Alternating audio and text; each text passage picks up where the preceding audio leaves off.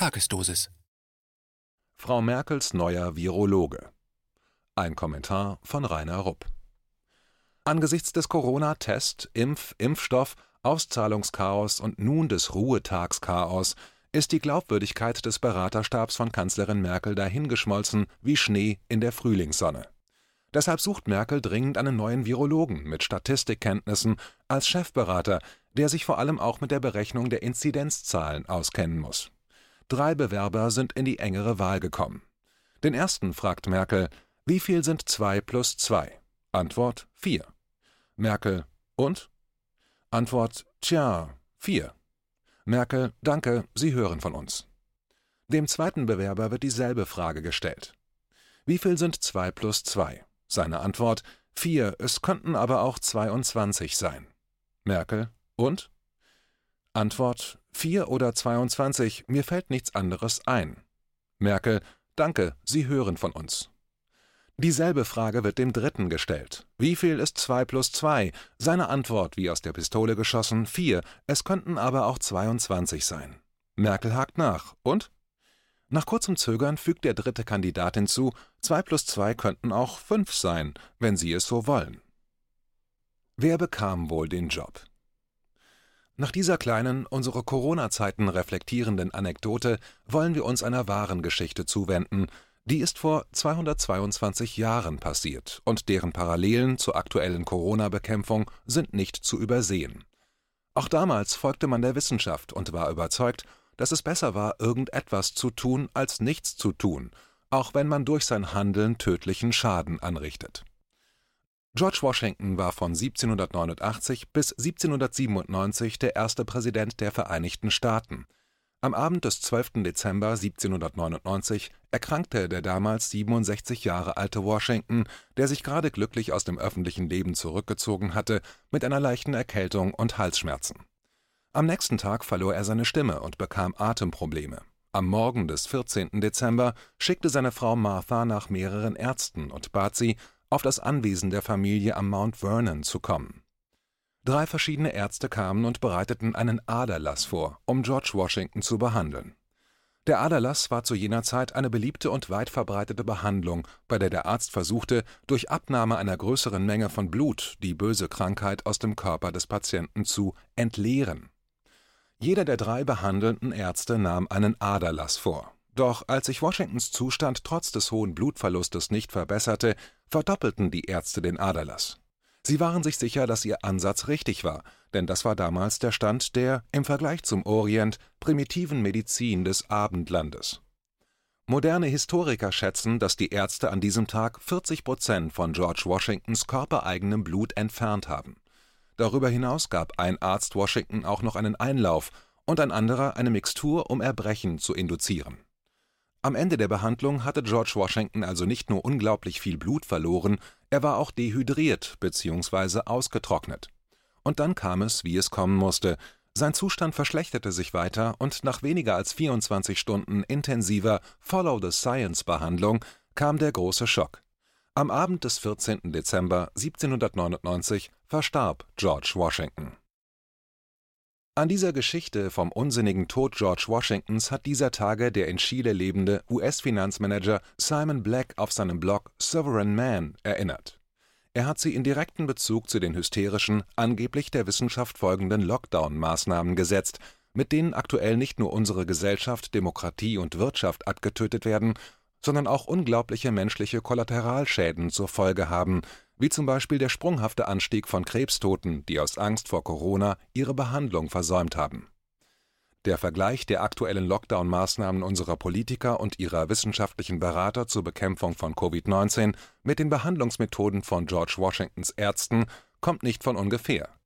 Auch nach einem Jahr Erfahrung mit der angeblichen Pandemie haben unsere behandelnden Corona-Spezialisten offensichtlich immer noch keine Ahnung bzw. eine logische und rationale Strategie entworfen, die auch kritischem Hinterfragen standhält.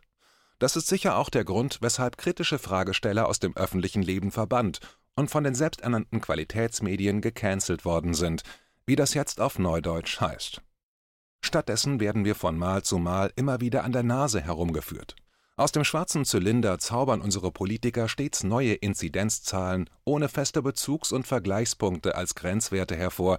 Dabei berufen sich die Politiker auf die von ihnen bezahlten Wissenschaftler, die wie die Ärzte von Washington vorgeben, genau zu wissen, was zu tun ist. Das funktioniert deshalb, weil kritische Wissenschaftler längst mundtot gemacht worden sind. Und so werden die braven Schafe mit allerlei politischen Taschenspielertricks von den Hütehunden in den Ämtern von einem Lockdown in den nächsten getrieben, ohne Rücksicht auf menschliche und materielle Verluste. Wie Washingtons Ärzte sind auch unsere regierenden Corona-Politiker geradezu besessen, irgendetwas zu tun, so auch Kanzlerin Merkel. Mit dem Schlachtruf aller kopflosen Aktionisten, nämlich Wir müssen etwas tun, rief Kanzlerin Merkel am gestrigen Donnerstag in ihrer Regierungserklärung beim Lockdown zum Durchhalten auf. Und auch mit dem Durchhalten liegt Merkel voll auf Linie mit George Washingtons Ärzten. Denn die ersten drei Aderlässe bei Washington hatten nicht nur nichts gebracht, sondern den Zustand des Patienten verschlechtert, vergleichbar mit unseren Lockdowns im letzten Jahr.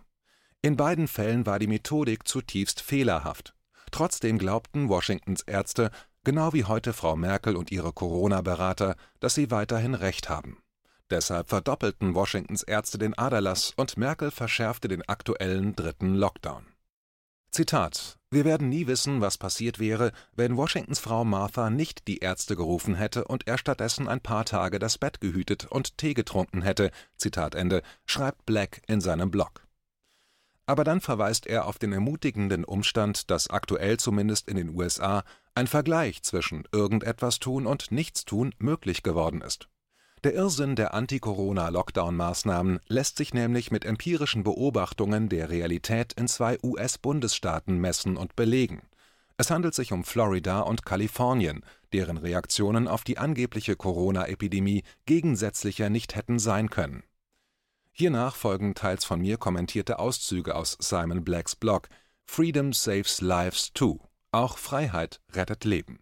Zitat Jetzt, ein Jahr nach der globalen Pandemie, haben Politiker und Beamte des öffentlichen Gesundheitswesens fast alles versucht, was sie sich vorstellen können, um die Ausbreitung von Covid-19 zu stoppen. Sie zwangen die Menschen, Masken in der Öffentlichkeit zu tragen. Sie haben gesunde Menschen in ihren Häusern eingesperrt, ohne Sonnenlicht oder Bewegung. Sie haben sie von allen Freunden und ihren Lieben isoliert. Und sie haben unzählige Arbeitsplätze und Unternehmen zerstört. Umgekehrt gibt es eine Handvoll von Orten, die mit relativ leichten Maßnahmen an die Pandemie herangegangen sind. Heute haben wir die Daten, um die beiden Strategien zu vergleichen.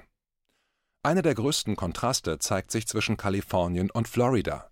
In Kalifornien gehen Kinder immer noch nicht zur Schule, Masken werden auch im Freien immer noch benötigt und die Aktivitäten innerhalb von vier Wänden sind streng begrenzt.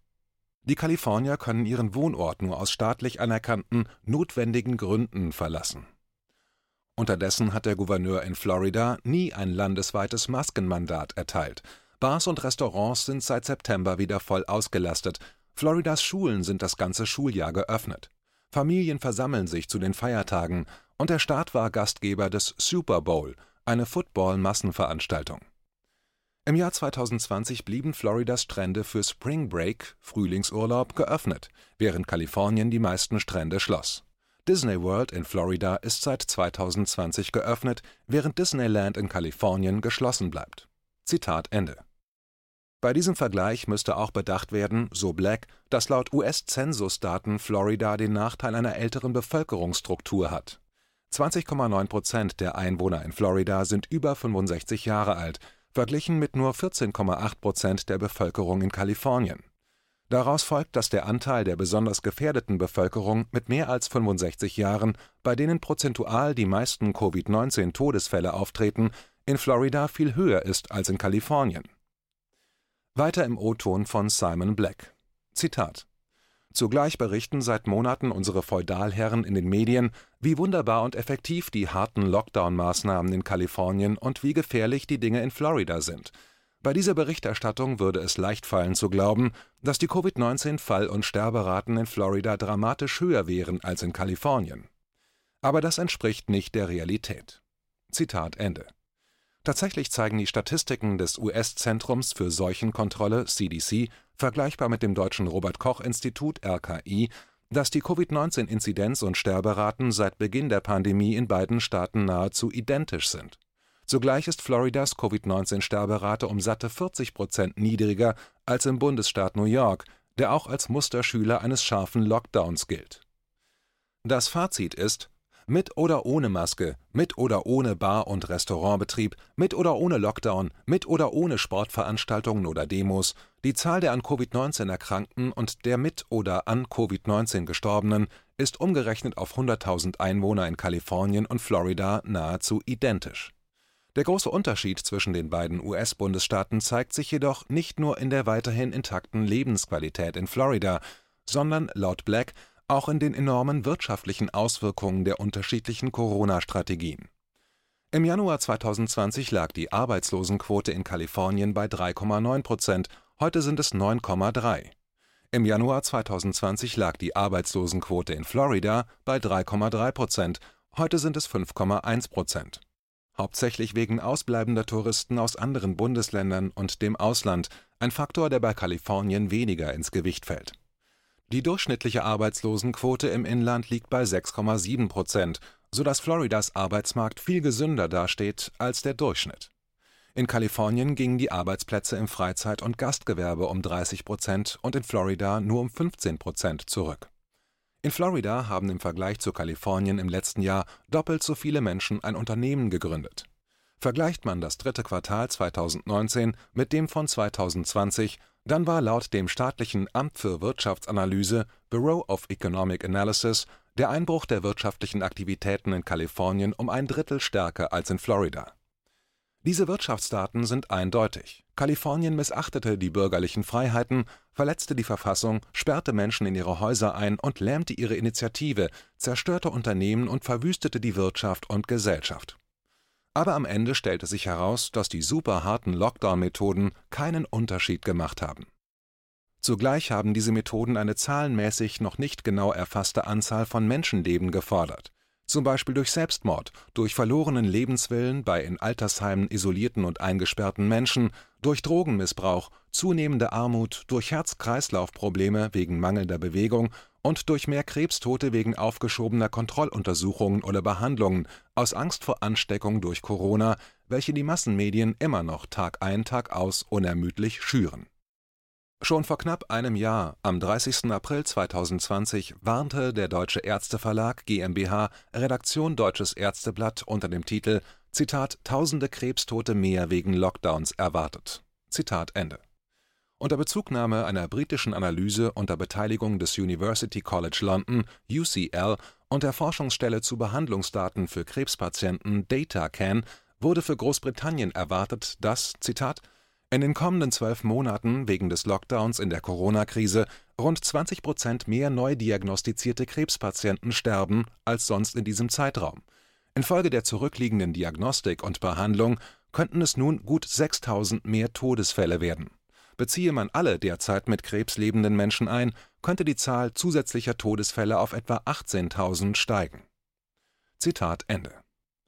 Verglichen mit den im Jahr 2020 insgesamt 75.000 an und mit Covid-19 verstorbenen Briten sind 18.000 zusätzliche Krebstote keine unerhebliche Zahl an menschlichen Kollateralschäden dies umso mehr, wenn man bedenkt, dass laut einer Untersuchung des US Center for Disease Control nur etwa 6 Prozent der gemeldeten Covid-19-Toten ausschließlich an Corona gestorben sind.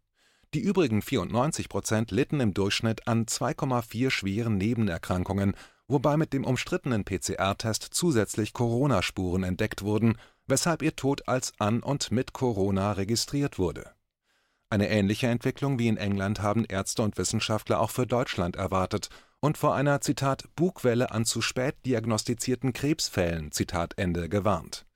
Dieser Bugwelle scheint man sich jetzt auch vermehrt in Deutschland bewusst zu werden.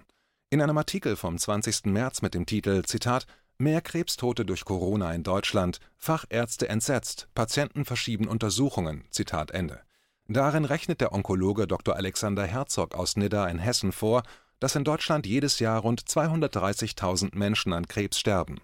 Aufgrund von Corona rechnet Dr. Herzog unter Bezugnahme auf entsprechende Studien mit einem deutlichen Anstieg dieser Zahlen. Zitat Im schlimmsten Fall würden also hochgerechnet bei uns mehr als 40.000 Menschen zusätzlich sterben. Zitat Ende, prognostiziert Dr. Herzog.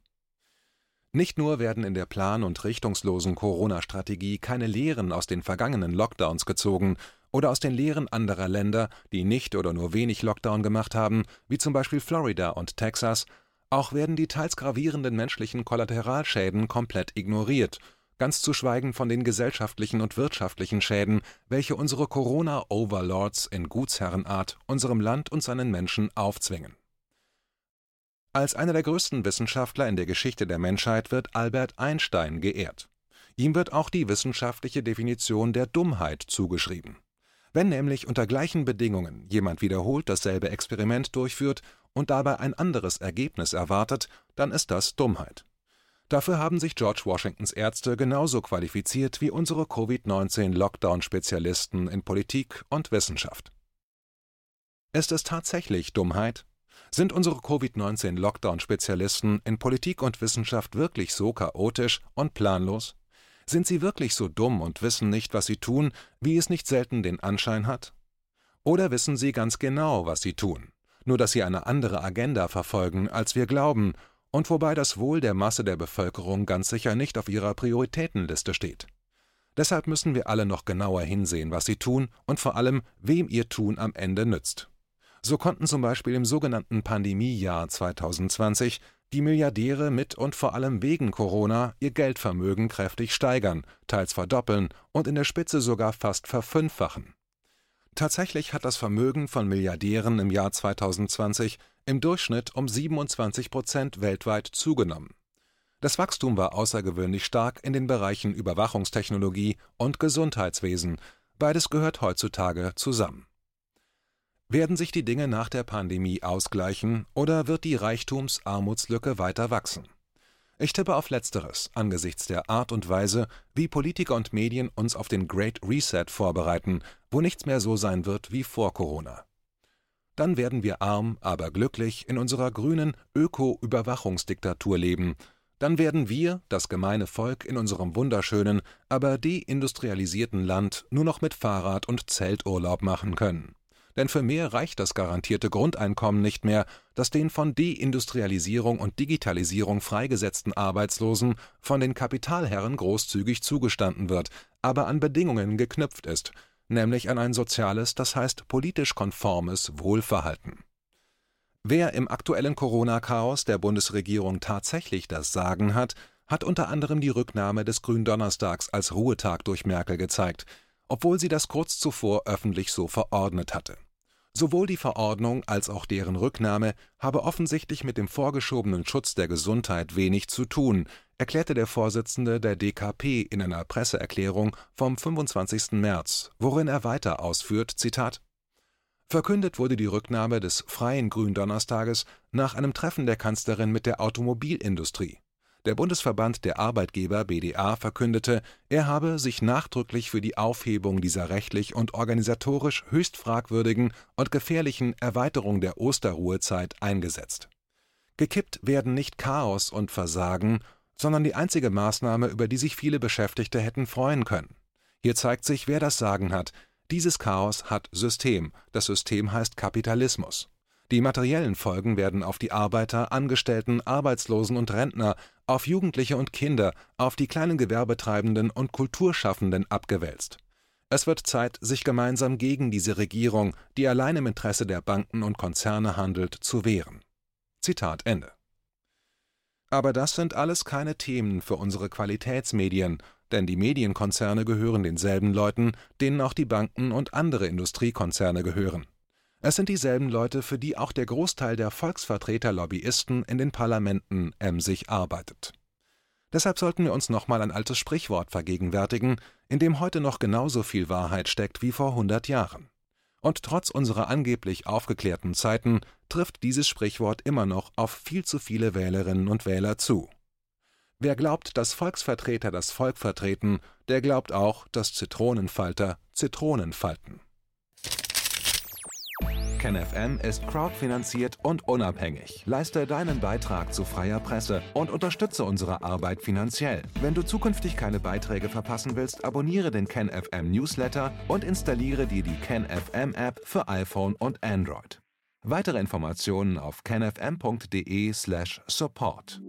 Hallo Community. In diesem Video möchten wir euch das Thema Bitcoin ans Herz legen. Wir werden euch erklären, was Bitcoins sind, wie man damit bezahlen kann und welche Bedeutung diese Währung für KenFM hat. Viele von euch haben sicher schon von Bitcoin gehört oder nutzen es sogar privat. Wie ihr KenFM mit Bitcoins unterstützen könnt und warum das für uns aktuell sehr wichtig ist, verraten wir euch jetzt. Das ist ein Bitcoin. In Wirklichkeit existiert so ein Bitcoin aber gar nicht. Es gibt ihn nur virtuell im Internet als digitale Währung in einem digitalen Konto. Bitcoin ist eine sogenannte Kryptowährung, die bekannteste weltweit. Man kann damit via Computer oder Smartphone einkaufen, spenden oder sich gegenseitig Bitcoins zuschicken. Bitcoins kann man wie Währungen oder Edelmetalle zum aktuellen Wechselkurs kaufen, verkaufen oder von Freunden zugeschickt bekommen. Einzige Voraussetzung ein E-Wallet, zu Deutsch eine elektronische Geldbörse. Das ist ein Account oder Konto, über das man Bitcoins empfangen oder versenden kann. Wie ihr wisst, nutzen auch wir bei KenFM schon seit ein paar Jahren Bitcoin, damit wir im Notfall auch finanziell unabhängig bleiben können, zum Beispiel von Banken, die uns nicht mehr mögen. Da viele Banken mit unserer Berichterstattung nicht einverstanden sind und nicht im Zusammenhang mit KenFM genannt werden möchten, kam es in den letzten Monaten so weit, dass uns gar keine Bank mehr mag. Weshalb wir leider damit rechnen müssen, vom kompletten IBAN-Zahlungsverkehr ausgeschlossen zu werden. Deshalb der Appell an euch, Beschäftigt euch jetzt schon mit der Funktionsweise von Bitcoin, damit ihr uns auch im Notfall trotzdem weiter unterstützen könnt. Alles, was ihr dafür tun müsst, ist, eure bisherige Unterstützung in Euro einfach in Bitcoin an uns zu senden. Dazu legt ihr einfach eine kostenlose E-Wallet an, wandelt einen Betrag eurer Wahl in Bitcoin um und sendet uns diesen an unseren Bitcoin-Account. Den Link findet ihr unter jedem unserer Beiträge sowie unter diesem Video. Alternativ dazu könnt ihr aber auch diesen QR-Code mit eurem Smartphone scannen. Übrigens, eine detaillierte Schritt-für-Schritt-Anleitung haben wir zum Nachlesen für euch schon einmal vorbereitet. Ihr findet sie auf kenfm.de/bitcoin. Ob Bitcoin oder Kryptowährungen wirklich die Zukunft des Geldes sind, wissen wir nicht. Aber vielleicht ist das bald unsere einzige Option, so unabhängig wie möglich und vor allem ohne Bankkonto für euch in Zukunft weiterhin freien und unabhängigen Journalismus machen zu können. Wir hoffen sehr auf eure Unterstützung und sagen jetzt schon tausendmal Danke. Euer Team von KenFM.